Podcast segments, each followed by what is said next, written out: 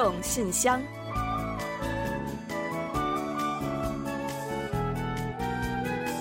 传递温情，分享感动。听众朋友们，大家好，我是李璐，欢迎收听《听众信箱》节目。嗯，听众朋友，大家好，我是婉玲，很高兴啊，又跟大家相会在《听众信箱》了。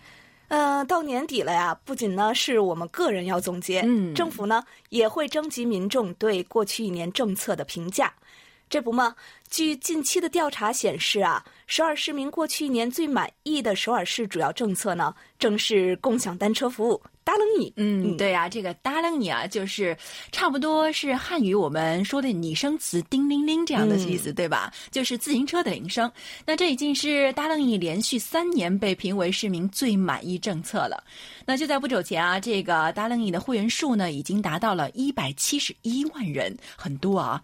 而首尔市明年呢，又将建立更多绿色的交通区域，所以车辆和会员数呢，都将会有显著的增加。那首尔市民第二满意的呀是遍布市内的公共 WiFi，呃，预计到二零二二年呢，除山区以外呢，首尔免费 WiFi 覆盖将无死角。哎，他发了是不是啊？真的是忒棒！嗯，低头族们呀，到时候想刷网刷网，刷想刷视频刷视频，不要太方便。嗯，是不是很期待啊？那排在第三位的呢，也是一项非常贴心的服务啊。那遭遇突如其来的疾病或者是事故的人们，或者是啊、人们这些人们的家属啊，都会因为陪护的问题而非常头疼的。所以首尔市呢，从从今年七月起呢，就为这样的人群呢提供 SOS 生活服务。那比如说啊，陪同去医院呀，或者是家居清扫等等日常的需要呢，都可以帮忙解决。据统计呢，在政策开始实施的两个月期间啊，已经有将近四千人使用了这项服务了。另外呢，像青年新婚夫妇的住房支援政策，还有弱势群体情况跟进政策，还有这个治霾的政策呀，也都进入了前十位。嗯，都是一些为民服务的好政策啊，难怪得到了大家伙儿的大力支持。那当然呢，我们也期待明年会有更多的好政策能够服务百姓，让大家的生活变得更加的美好。好的，接下来呢，也让我们看看今天的信箱给大家准备了哪些美好吧。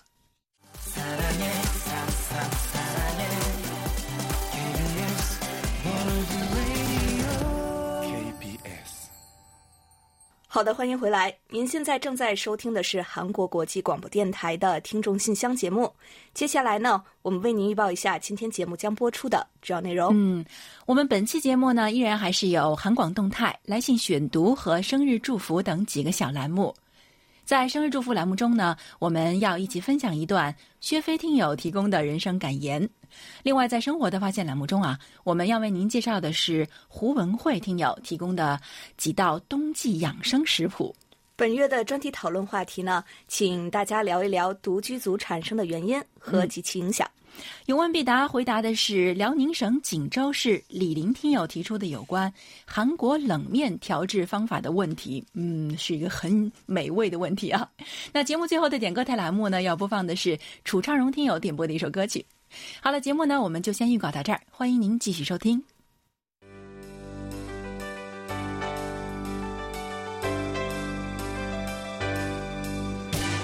听众朋友，欢迎进入今天节目的第一个环节——韩广动态。那上周呢，我们向广大听友进行了说明。由于近年来呢，韩国加大了个人信息的保护力度，因此呢，我们也需要紧跟政策的要求。呃，基于信息保护目的呢，做出一些规定上的调整。嗯，是的，所以呢，从明年一月一日起啊，我们将实行新规，涉及到我们的节目和听友们的内容呢，也在这里为大家再介绍一下。首先呢，是今后啊，我们将不能再公开征集听友们的住所、生日等个人信息了。那同时呢，现有信息的保留期限呢也将受限。所以，为了确保我们和听友们的沟通无障碍啊，那今后呢，我们可能每隔一段时间呢，就要和听友们取得联系，征求您的同意，来继续保留您的个人信息。如果没能获得听友的同意啊，我们将删除您的个人信息。嗯，同时啊，听友们呢也可以主动的和我们取得联系，告知我们呢您同意我们暂时保留您的信息。此举呢将便于今后我们向听友们发送纪念品，以及和听友们进行必要的沟通。另外呢，就是我们的生日祝福板块呢，也将进行一些必要的调整。我们将根据规定呢，从本月十六号起删除网站上每星期公布的听友生日名单。同时呢，由于我们不能继续保留大家的生日信息了，那从明年一月开始啊，我们也将无法再评选或发送生日奖了。还请大家呢多多谅解。嗯，是有些遗憾啊。不过呢，目前我们正在考虑新设一些奖项，从其他角度增加我们和听友们的互动。所以呢，大家还是放心吧，并且呢，继续积极的支持和跟我们进行交流。那我们还是有很多精美的奖品在等着送给大家的。有关新的个人信息保护政策的具体内容呢，我们将从十六日起在我们的网站上公布。如果您希望具体的做些了解的话呢，就请登录我们的网站仔细阅读一下。嗯，希望听友们呢多多理解和支持我们的工作。同时呢，也借此机会啊提醒大家，您呢不要在公开场合公布您的个人信息，以免呢被坏人利用。呃，在同我们进行必要联系时呢，请您发送至我们的邮箱。啊，当然了呀，我们呢是绝对不会做这样的坏人的啊！大家的信息呢，我们会严格的进行保密，各位听友呢大可放心。真的是都在这儿保证了，我们是好人不是坏人啊！那说完了非常重要的个人信息保护新规啊，我们还有一个重要的消息啊，要预告给各位听友。十二月二十八日啊，是我们今年最后一期的听众信箱，所以为了辞旧迎新，我们将制作一期特别节目。除了公布今年的四大奖获奖者之外呢，还面向广大听友征集来信。如果呢您有想说的话，希望传达的情谊，那无论是对我们也好，或者是对自己和家人朋友也罢，都可以通过我们这个平台来尽情表达的哦。您呢也可以借此机会呢向我们提一提建议啊、意见啊等等，都可以，没有任何的限制。年末了，我们呢只是希望呢给大家提供一个出口，让大家呢随意的聊一聊，说说心里话，放松一下精神。而档期节目的幸运奖、热心奖和参与奖，我们将择优送给参与的听众朋友。嗯，不是刚刚说过了吗？有很多奖品等着大家哦。另外呢，今年恰逢韩国电影一百周年，十二月十七日呢，我们将安排播出一期四十五分钟左右的纪念特辑。因此啊，当天原定播出的《今日首尔》，还有看看韩剧学韩语，还有韩广书斋邀你一读，将取消播出一期。新闻广角会正常播出的，请听友们留意收听。另外呢，韩流冲击波节目呢，在整个十二月啊，搞有奖活动，征集听友们的心动时刻，欢迎大家呢积极的参与，赢取神秘的礼盒。详情呢，还请您关注我们的微博公告和韩流冲击波节目。嗯，到底神秘礼盒里边装了什么东西呢？很好奇哦。好了，最新动态呢，就先介绍到这里。在栏目的最后，我和李璐来公布一下本期节目的获奖听众。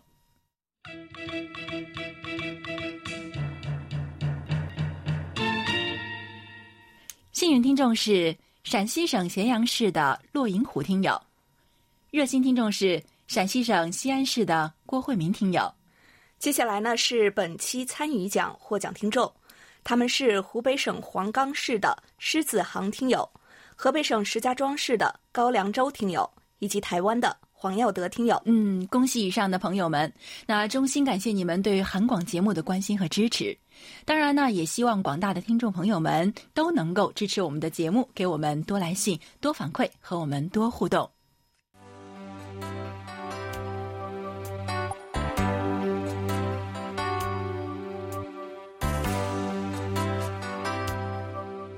听众朋友，现在是来信选读时间。今天呢，继续为大家选播几位听友的来信，并解答听友提出的问题。嗯，在正式介绍来信之前呢，我们要提醒大家一下啊，稍后呢，我们将在节目最后的点歌台环节介绍我们的联络地址，请还不太清楚的听友们提前准备好纸和笔，届时留意一下。另外啊，虽然今后呢，我们不再公开征集听友的个人信息，但为了确保顺利向大家赠送礼物啊，我们还是希望发送电邮的听友呢，在信中注明您的详细通讯地址以及您的姓名和 ID 编号。发送手写信的听众朋友啊，也请把您的姓名啊、地址还有邮编呢要写清楚一些，最好字迹工整些，以便我们登记和联系哦。好的。那接下来呢，我们就来分享一下今天的第一封来信吧。嗯，好的。其实最近这段时间呢，我们收到了非常多的来信，是吧，李璐？没错，这让我们一边开心呢，一边呢也陷入了幸福的苦恼。因为呢，每一封信呢都是诚意满满，对我们来说呢也都非常宝贵，所以呢，我们都非常想跟大家每一个封信都要分享。但是时间呢是有限的，所以呢，今天啊，我们就先把几封小短信，就是有关这个中波幺幺啊，中波幺五五七啊，不是幺幺了，幺五五七千赫的收听情况的，集中在一起。起跟大家做个分享。好了，首先呢是中国天津市的王丽听友写来的一封信，他是这么说的：柜台从十一月十一日起启用中波频率幺五五七千赫，在国际广播纷纷减少或者取消无线电广播的年代，这是一件非常振奋人心的事情，也充分体现了 KBS 了解听众需求的正确抉择。虽然这个频率是面向华南的，但是由于发射功率大、信号强，在华北地区呢也比较容易听到。有的时候会有一些干扰，但有的时候还是相当清楚的，和幺幺七零千赫在华北的效果相仿。这个频率啊，如果在二十一点到二十二点播出，我想效果会更好一些。嗯，哇，看来这个频率在天津的收听效果还是蛮不错的哈。另外呢，还有台湾的黄耀德听友呢也来信反馈，说他呢也收到了幺五五七千赫的广播，并且呢为我们发来了收听的录音档。那还告诉我们啊，中波幺五五七千赫呢在中国深圳地区的信号也是相当清晰的。嗯，谢谢您了。还有啊，四川乐山的梅林听友也来反馈，不过呢他写信来说啊。他那里的收听讯号呢不是很好，那并且呢还做了分析。他说呢，应该是与发射机的仰角还有这个覆盖面有关。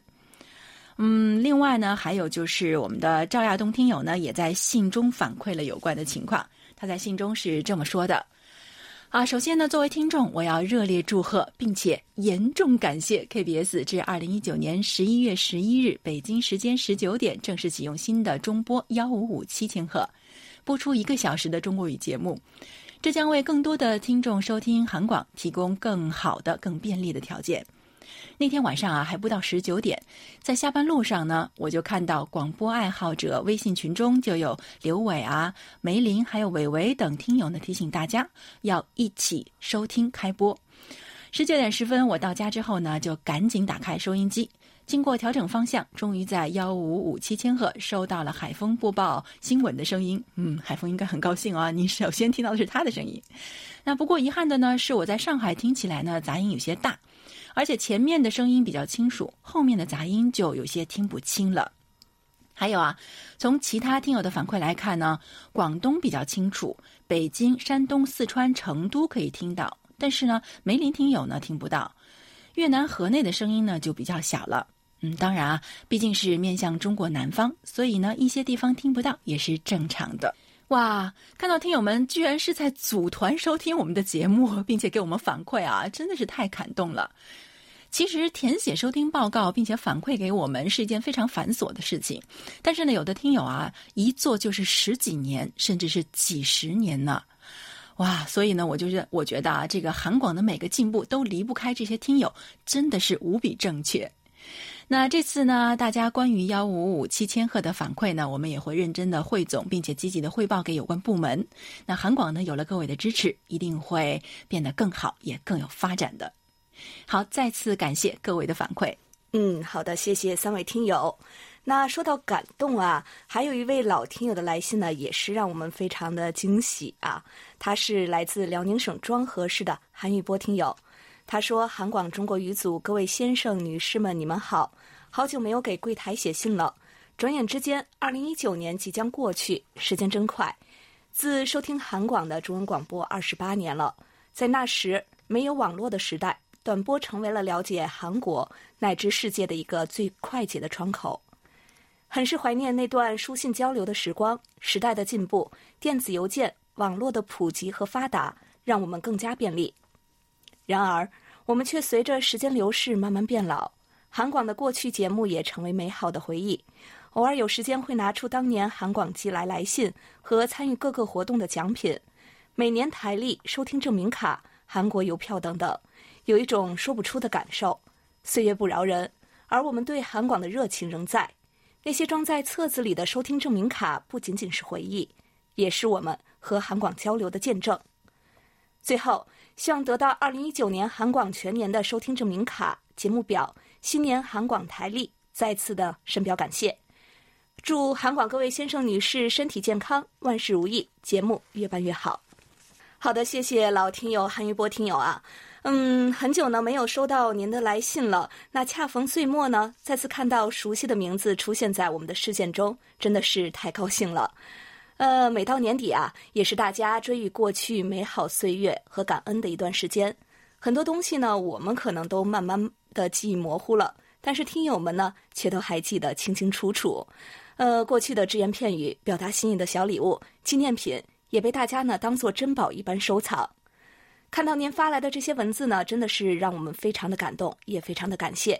新的一年了，呃，希望继续有您和大家的同行。还有呢，您希望得到的纪念品呢，我们会陆续为您发送，希望您能喜欢。好，感谢韩一波听友。接下来呢，是陕西省咸阳市洛营湖听友的一封来信，他在信中啊是这么说的：“李璐、婉玲、汉斌，你们好，又有一段时间没给柜台发送邮件了。”因为我前段时间找了个工作，在市郊十多公里处，往返都要坐公交。早晨虽然去的不是很早，但是比较忙，因此下午回来较晚。再加上有些劳累，主要是瞌睡变多了。周六周日呢，又要去看看孙女，给自己留的时间不是很多。发送邮件虽然少了，但柜台节目我还是常听的。哇，您这真的是在实践退休不褪色啊！那其实随着社会的发展啊，人们对于退休啊、晚年呐、再就业啊什么的，都已经重新定义了。在韩国，其实也是有越来越多的退休人士呢，像您一样去选择发挥余热，为社会发展助力，也让自己的生活更加丰富。所以啊，在这里呢，要为骆银虎听友点个大大的赞。那也祝您的人生第二幕能够更加精彩。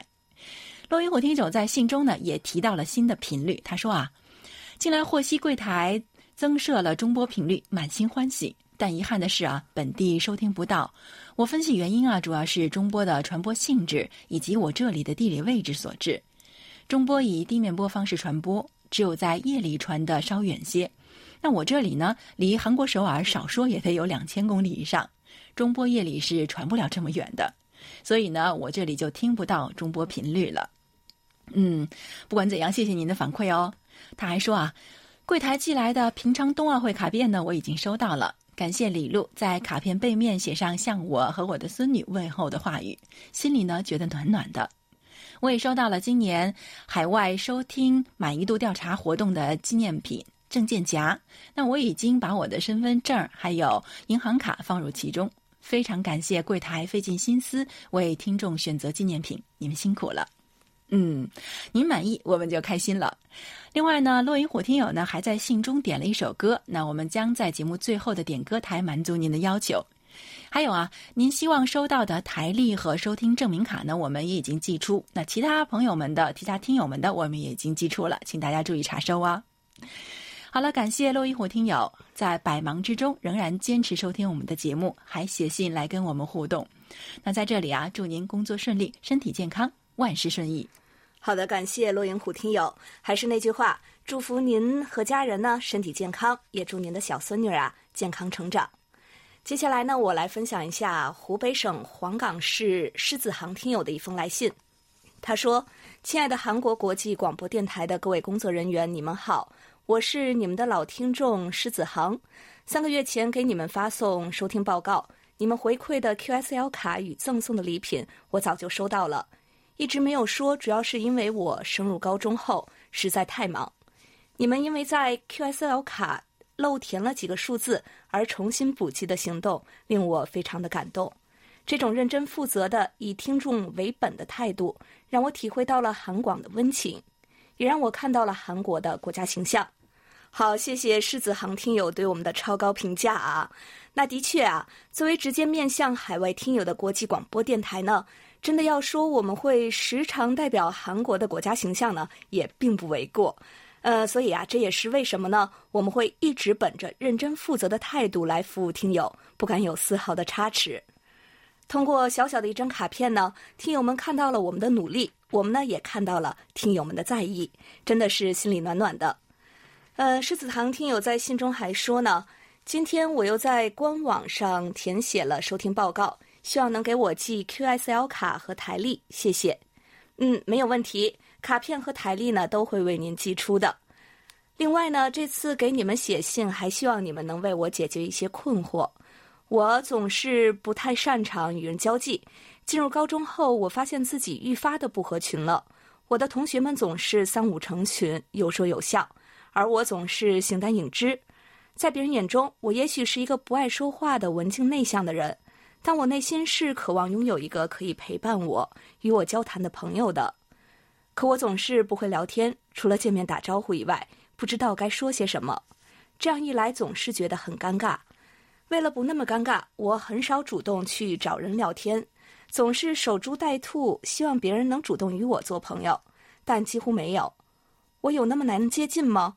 为什么其他人能快速结识好友，而我做不到呢？我时常想问。有时候我甚至会想，我这么不善交际，以后会不会找不到恋人？到底怎样才能让自己更合群？怎样才能让聊天不尴尬？怎样交到朋友呢？这些简单的问题，我一直没有弄明白。韩广在某种意义上是我的朋友了，我很希望韩广能为我提提建议，帮助我走出困境。谢谢你们，期待你们的答复，再次感谢。嗯，首先呢，真的要谢谢你这么信任我们啊，愿意把这些心里话和苦恼呢说给我们听。呃，能说出这些啊，就已经不是每个人都能够做到的了。所以呢，我想啊，其实呢，你已经非常的有勇气了。但是呢，可能是对朋友的含义呢有很多思考，才会让你呢希望拥有一段完美的友情，所以呢迟迟不肯迈出第一步。但是啊，其实呢，友情是很简单、很单纯的感情，不需要想太多。只要拿出你和我们分享的勇气去开始就可以了。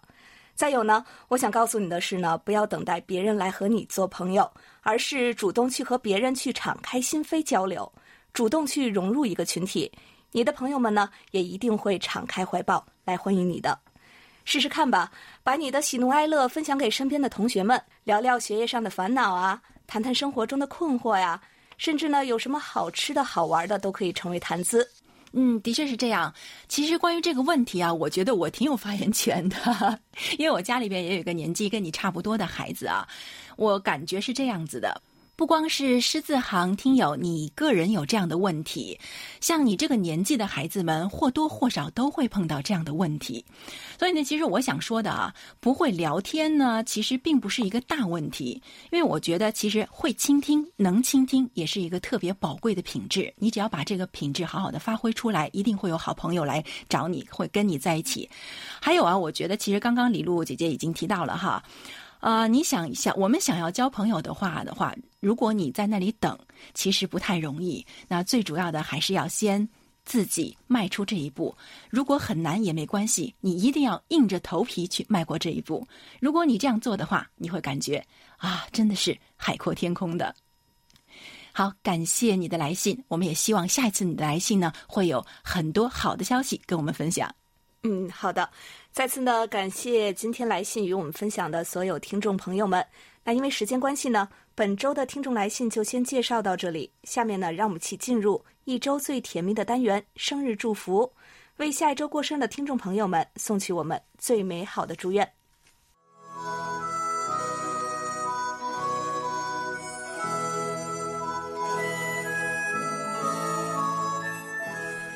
每个生命都是独特且美丽的，组合在一起，共同谱写出了一曲婉转动听的生命之歌。此时此刻，在韩广这个大家庭里，让我们把最真诚的祝福送给您。欢迎来到生日祝福。首先呢，我们送给即将过生日的听友们一段由辽宁省庄河市薛飞听友提供的人生感言：竭尽全力去生活，不要害怕下雨就不敢出门。害怕失去就放弃开始，生活向来都是你强他就弱，你弱他就强。人生有些选择题无法回避，只能抉择。生命只有一次，容不得太多。我害怕，我不行。用尽全力去做你想做的事，爱你想爱的人，成为你想成为的自己。好的，感谢婉玲，也感谢薛飞听友与我们分享刚才这段话。同时呢，我们借着这一段话，祝福下一周过生日的所有的听众朋友们生日快乐。嗯，接下来呢，我们就把这一首由 XO 的成员 Chen 演唱的《最佳幸运》送给十二月十四日到十二月二十日过生日的所有听众朋友们，真心祝福你们每一天都快乐，每一天都有幸运相伴。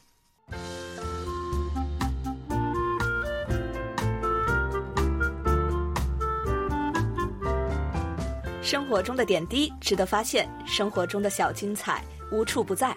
让我们做您的小助手，带您去了解生活中那些您不熟识的小窍门、小秘诀，给您的日常多一点温馨的提示。欢迎大家进入生活的发现。最近呢，已经入冬了，所以呢，我们可以开启养生食补模式了。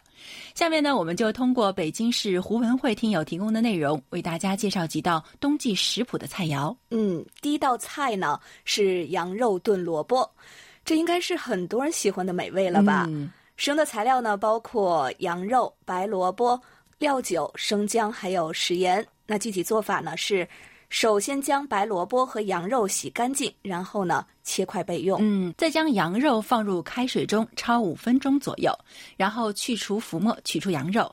把羊肉、料酒还有生姜一起放入锅中，炖煮到大约六分熟的时候呢，放入准备好的白萝卜。等到全熟之后呢，再加入食盐就可以服用了。很多人呀都会在冬天呢吃这道菜，会吃，但是可不一定会做吧？没错，说的就是我。那上面的过程呢，请您和大家都记好了。这道食谱呢，具有很好的补中益气的作用，特别适合一些体虚、腰膝酸软以及肾虚，还有脾胃虚汗的患者来服用。嗯，没错，在冬天服用一些羊肉炖萝卜的话，能够很好的温暖身体的。第二道菜啊是牛膝蹄筋。食用的材料包括牛膝，还有猪蹄筋、蘑菇、辣椒、鸡头、绍酒、生姜、葱、火腿、食盐，哇，还买不少、是吧？蛮不少，听起来是太复杂了，嗯我呢应该是上不了手了啊。不过呢，推荐给料理大人们。做法呢是将牛膝清洗干净之后啊，切斜刀口片备用。然后呢，将猪蹄筋放入碗中，加入适量的清水蒸煮大约四个小时。酥软之后呢，就可以去除。嗯，然后呢，放到冷水中浸泡两个小时，去除外膜，就可以洗干净，取出沥干水分备用了。再将火腿切丝、蘑菇切丝、葱姜备用，鸡肉切丁。将猪蹄还有鸡肉呢放到蒸碗的底层，随后呢再放入牛膝，上面呢放一层火腿以及蘑菇，然后呢再在上面还要再放上这个葱和姜啊。最后呢，再加上各种的调味品，还有水呢，就可以进行蒸煮了。终于到这一步了，对啊，这么费劲，应该很好吃吧？然后啊，还要再等三个小时呢，才可以服用。这道食谱啊，对于肝肾具有很好的补益作用。那服用之后呢，能够起到祛风湿以及强健筋骨的作用。嗯，第三道菜谱啊是莲藕猪脊髓汤。那材料呢包括莲藕、猪脊髓，还有葱姜、料酒、食盐。做法呢是将莲藕洗清，然后干净之后呢去皮，然后再切这个厚片备用。将猪脊髓呢清洗干净之后呢，放入开水中也要焯一遍，然后再沥干水分。嗯，然后啊，再将准备好的莲藕还有猪脊髓呢一起放入砂锅中，加入调味品以及清水，慢炖大约两个半小时就可以了。起锅之后呢，去除葱姜，加入食盐，可以直接服用。如果您有腰肌劳损导致的腰痛，或者是腰膝酸软，或者呢四肢无力的情况，那么在冬天休息的时候啊，服用这道莲藕猪脊髓汤就能够很好的辅助身体恢复健康了。嗯，最后这道菜啊是牛肉红枣汤，材料呢包括红枣、牛肉、料酒、姜片还有食盐。做法呢是将牛肉清洗之后切成小块，红枣去除果核后洗干净。将牛肉和红枣一起放入锅中，然后加入清水、料酒、姜片进行炖煮。嗯，等到牛肉软烂之后呢，再加入食盐就可以了。那吃了之后呢，具有很好的这个补中益气的效果，所以呢，您不妨尝试着制作一下。啊，这么多的美食，好像只是听着都已经给耳朵进补了呢。有需要的朋友呢，不妨照单试一试，让您的这个冬天过得更加有滋有味。好了，听众朋友，以上呢就是我们今天在生活的发现栏目中为您介绍的内容了。在此啊，也要感谢胡文慧听友分享的精彩内容。Yeah, yeah. KBS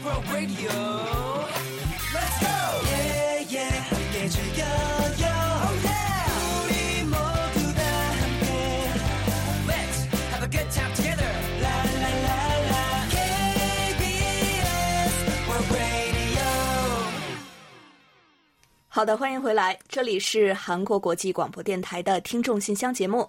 下面呢，让我们来一起进入今天的专题讨论环节。首先呢，还是呼吁广大听友们要多多的来信，参与一下明年一月份话题“新年里的生活方向”的讨论。嗯，接下来呢，先为大家介绍一下明年一月份和二月份的讨论话题啊。我们每个人心中呢，其实都有一套属于自己的生活哲学，那指引着我们想要的生活和希望，成就怎样的自我。那它呢，当然就是我们前进的动力了，也是希望。所以呢，我们邀请大家在明年一月份的话题里畅想一下您新年里的生活方向。新年到了吗？总是会被赋予很多的美好和希望的。您呢，不妨趁此机会同大家一起来分享一下您新年里的生活目标和那些希望获得的小确幸。嗯，我们大家一起分享，一起倾听。二月份的话题啊，就是了。近年来，未成年犯罪事件呢，屡屡的引发了关注。未成年人犯罪之后免责，更是备受争议。甚至还有人说啊，未成年人保护法已经成了低龄犯罪的保护伞。嗯，您认为呢？是否应将承担刑事责任的年龄进行下调？除了法律约束之外呢？您认为还应有哪些措施来妥善的预防和遏制未成年人犯罪？嗯，如果刚刚啊您没有听清楚我们的话题预报的话呢，可以到我们的官网上找到专题讨论板块进行查阅的。欢迎大家多多参与每月的话题讨论，幸运听友是可以获奖的哦。好，那接下来呢，我们再来简单介绍一下本月的话题吧。近年来出现了大量的独居族，您认为独居族出现的原因和背景是什么？将给社会带来哪些变化和影响？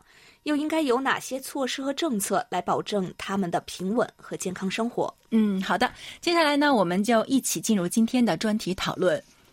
首先要跟大家分享的是陕西省西安市郭慧明听友的观点，他认为，造成目前独身族增加的现状是多种因素叠加所致。有些年轻人自愿选择独居的生活方式，还有一些年轻人呢，是因为找不到合适的结婚对象而被迫走入独居族。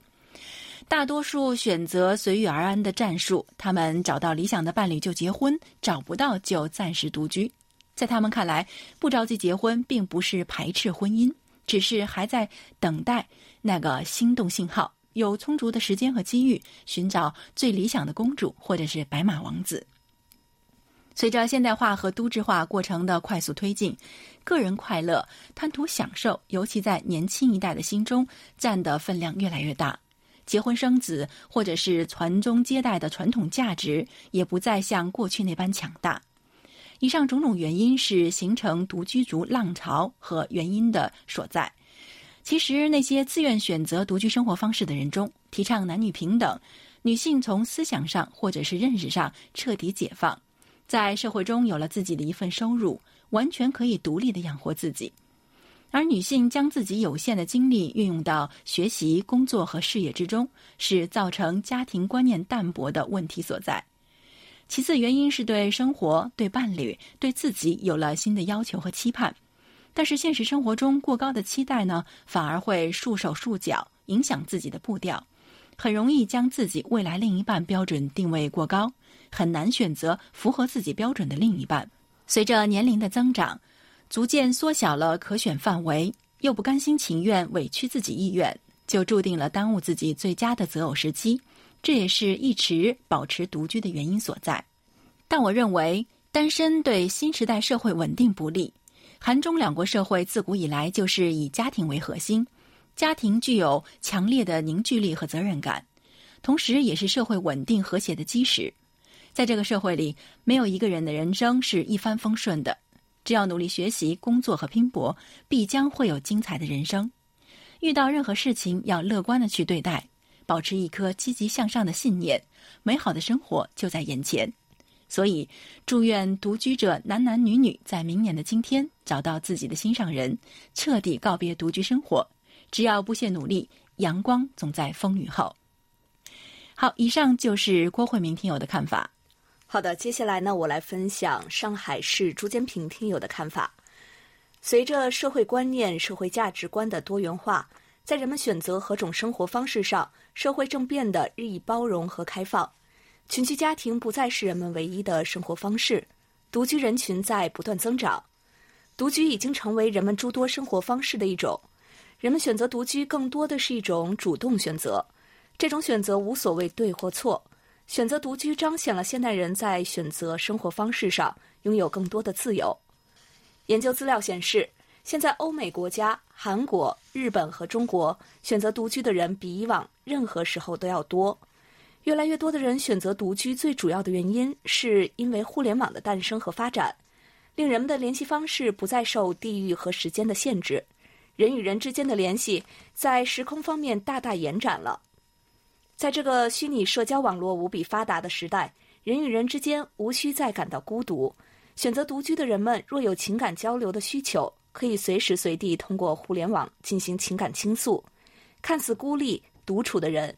实际上可以通过互联网与外界周边的人群发生着千丝万缕的联系。他们虽然独居，但却不是隔绝于大千世界，而是时时刻刻与社会发生着紧密的联系。此外，经济的发展和社会生活的日益个体化，也为独居创造了大环境。好，以上是朱坚平听友对本月话题的看法。嗯，感谢两位听友的分享。专题讨论呢就到这里，接下来我们进入下一个环节。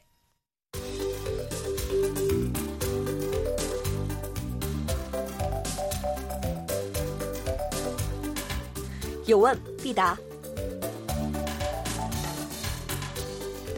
今天我们请易贤来回答辽宁省锦州市李林听友提出的问题。他的问题是，请教一教我怎么做韩式冷面。好，接下来我们就请易贤来回答你的问题，并且教教你怎么做面哦。亲爱的听众朋友，大家好，我是易贤。今天我来回答李林听友的提问。冷面是将荞麦面与水萝卜泡菜的冷汤汁或冷牛肉高汤一起吃的美食，是历史悠久、最具代表性的传统面食之一，深受国人的喜爱。冷面呢，最早起源于高丽时代的平壤与咸兴等北部地区。据古籍记载，在高丽时代。冷面就相当流行了。平壤一带的居民每逢冬季，喜欢把面条放入冷汤里享用。冷面作为平壤地区的风味菜，到了朝鲜王朝时代呢，广为流行。到了二十世纪初，日本殖民统治韩国时期，在都市化的平壤就有好几十家专门卖冷面的餐厅。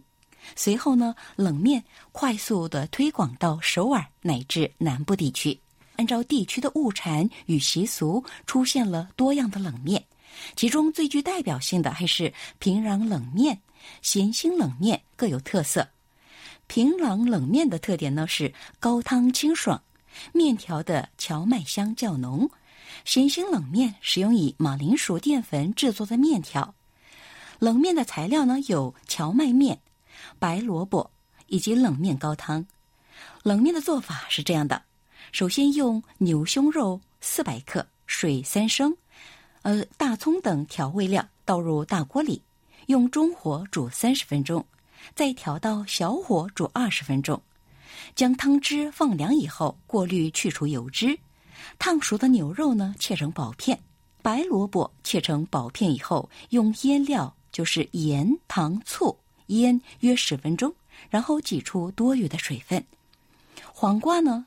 切丝儿，梨则切成薄片，在开水中放入一小匙盐、料肘鱼荞麦面，用大火煮二三分钟，捞起后用冷水洗净后沥干水分。最后就是将荞麦面放入碗中，在面条上面摆放切丝的黄瓜、切成薄片的梨与水煮蛋以后，倒入冷牛肉高汤。根据喜好加入醋或芥末，就会更美味爽口了。好，听众朋友，今天给大家介绍到这儿，希望丽莲听友满意。我们下次再会。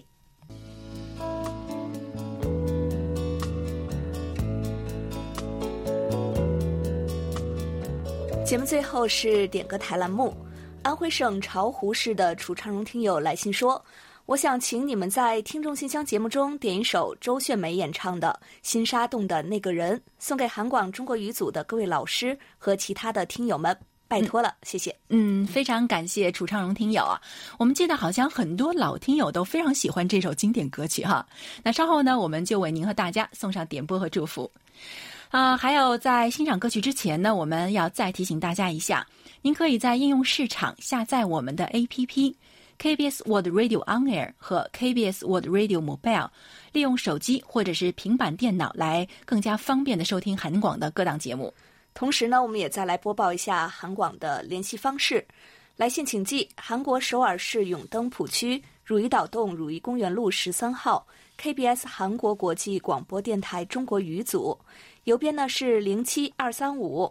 您还可以发送电子邮件，地址是 chinese at kbs 点 co 点 kr。